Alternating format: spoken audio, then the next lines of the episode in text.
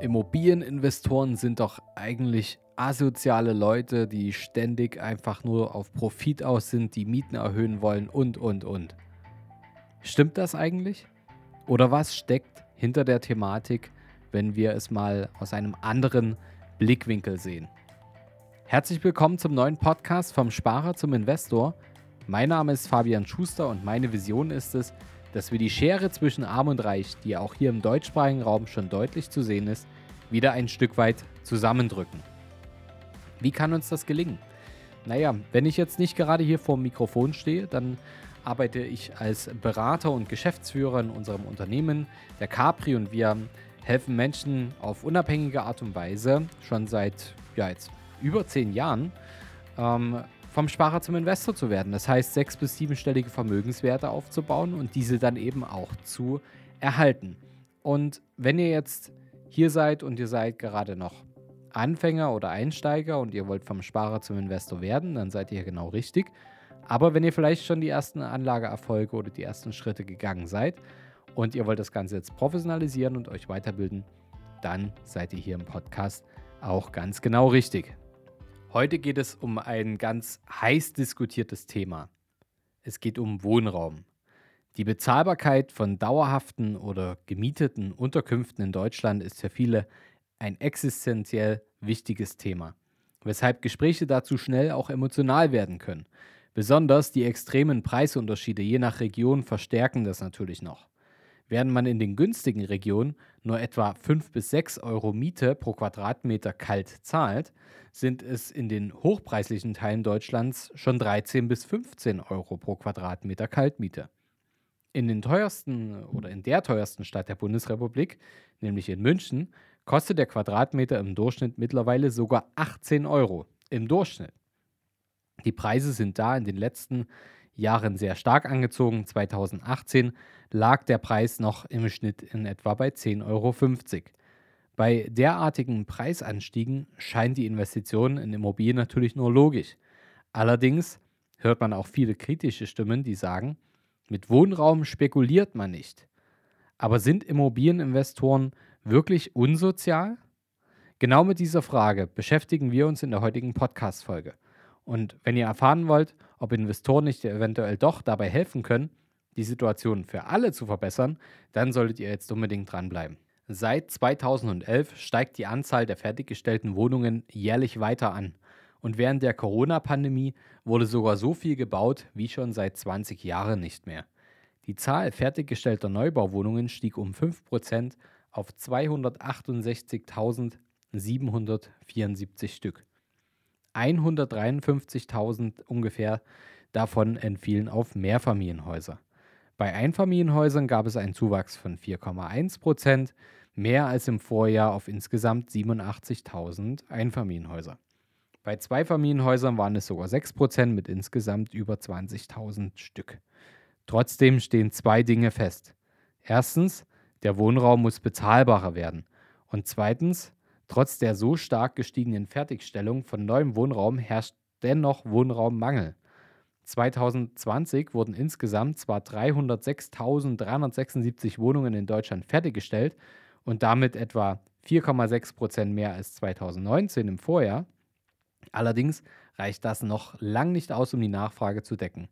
Hierfür müssten nach Einschätzung der Politik und Bauwirtschaft jährlich 350.000 bis 400.000 Wohnungen fertig werden. Investoren sorgen entgegen dem Glauben mancher jedoch nicht dafür, dass weniger Wohnraum zur Verfügung steht und die Preise noch weiter in die Höhe schießen, sondern können tatsächlich genau das Gegenteil bewirken. Anstatt die Kluft zwischen Vermietern, den Mietern und der Politik zu erhöhen, sollte man hier gemeinsam aus unserer Sicht an einem Strang ziehen, um das Problem des bezahlbaren Wohnungsbaus zu lösen. Man könnte sogar sagen, je mehr Immobilieninvestoren es gibt, desto höher ist die Wahrscheinlichkeit, dass die Mieten auch mal gesenkt werden oder auch einfach stagnieren. Denn je mehr Investoren, desto mehr Abnehmer für Bauvorhaben, desto mehr Wohnungen. So könnte der Druck auf den Wohnungsmarkt insgesamt auch gesenkt werden, was wiederum auch entlastend auf die Mieten wirkt. Investitionen zu fördern, um mehr bezahlbaren Wohnraum zu schaffen, wäre demnach ein Schritt, der nicht nur den Investoren viel bringt, sondern im Endeffekt auch den Mietern. Die Anreize zu bauen müssten zukünftig also wieder deutlich erhöht werden. Was gibt es da für Ansätze? Ein erster Schritt zur Unterstützung des privaten Immobilienerwerbs war damals das Baukindergeld. Vielleicht hat das der eine oder andere von euch gehört. Es sollte Familien und Alleinerziehenden mit mindestens einem Kind zwischen Anfang 2018 und Ende 2020 dabei helfen, eine Immobilie zu bauen oder zu kaufen. Haushalte mit einem zu versteuernden Einkommen von bis zu 75.000 Euro plus 15.000 Euro für jedes Kind. 330.000 Familien haben dieses Angebot in den Jahren genutzt. Bundesweit wurden insgesamt rund 7 Milliarden Euro Baukindergeld ausgeschüttet. Die anfängliche Kritik, hier würden nur Menschen gefördert werden, die es sich auch ohne Förderung leisten können, stellte sich als unberechtigt heraus. Denn die meisten Antragsteller hatten ein oder zwei Kinder und ein zu versteuerndes Haushaltsjahreseinkommen von weniger als 50.000 Euro pro Jahr und damit liegt ihr Einkommen unter dem Bundesdurchschnitt. An den aktuellen Kosten des Immobilienbaus ändert das allerdings zunächst ja erstmal nichts. Aktuell kostet der Quadratmeter für ein Einfamilienhaus im Schnitt 1804 Euro in Deutschland. Wer sich aktuell mal so ein bisschen nach Wohnraum, äh, nach eigenem Wohnraum und Einfamilienhäusern in äh, attraktiven Lagen umschaut, der weiß, dass das ein Schnitt ist, der weit unter der ähm, Realität und dem Markt liegt. Und bei Doppelhäusern ist der Preis äh, noch einen kleinen Tick niedriger. Durch weitere Maßnahmen wie zum Beispiel Befreiung von der Grunderwerbssteuer für das erste Eigenheim oder die erste eigengenutzte Wohnung könnten Bund und Länder die Anzahl der Investoren weiter nach oben treiben. Wir müssen natürlich immer mit den Ansätzen arbeiten, die momentan da sind, mit den Möglichkeiten arbeiten, die momentan da sind. Und hier ist unser Rat, wirklich mit einem Berater zu sprechen, der das Ganze auch für euch richtig einschätzen kann und sich auf dem Wohnungsmarkt auskennt. Denn es ist nicht selten der Fall, dass man einfach auch mal den einen oder anderen Traum, ja, sagen wir mal, platzen lassen muss, einfach der Realität halber. Denn es bringt nichts, sich in das äh, Schuldenunglück zu stürzen, was man am Ende nie abbezahlen kann, ähm, wenn man da nicht einen entsprechenden Plan und eine zielorientierte Strategie dahinter gelegt hat. Und genau dabei kann euch ein Berater helfen, wenn es einfach zu sehr auf Kante genäht ist, euch auch einfach mal zu sagen, dass es Quatsch ist, dass es Schwachsinn ist, dass es nicht gut ist, das jetzt so umzusetzen, dass ihr eine andere Lösung finden müsst. Oder eben auch einfach mal, ich nenne es immer Reframing, das Ganze mal aus einem anderen Blickwinkel zu betrachten. Und ja, bei jedem ist es anders. Es gibt ähm, die eine oder andere Person oder Familie, wo es vielleicht sinnvoll ist, ähm, in der Mietwohnung zu wohnen. Ähm, aber vielleicht gibt es ja auch andere Modelle, Thema Mietkauf, Thema ähm, denkmalgeschützte Immobilie, Thema Sanierung.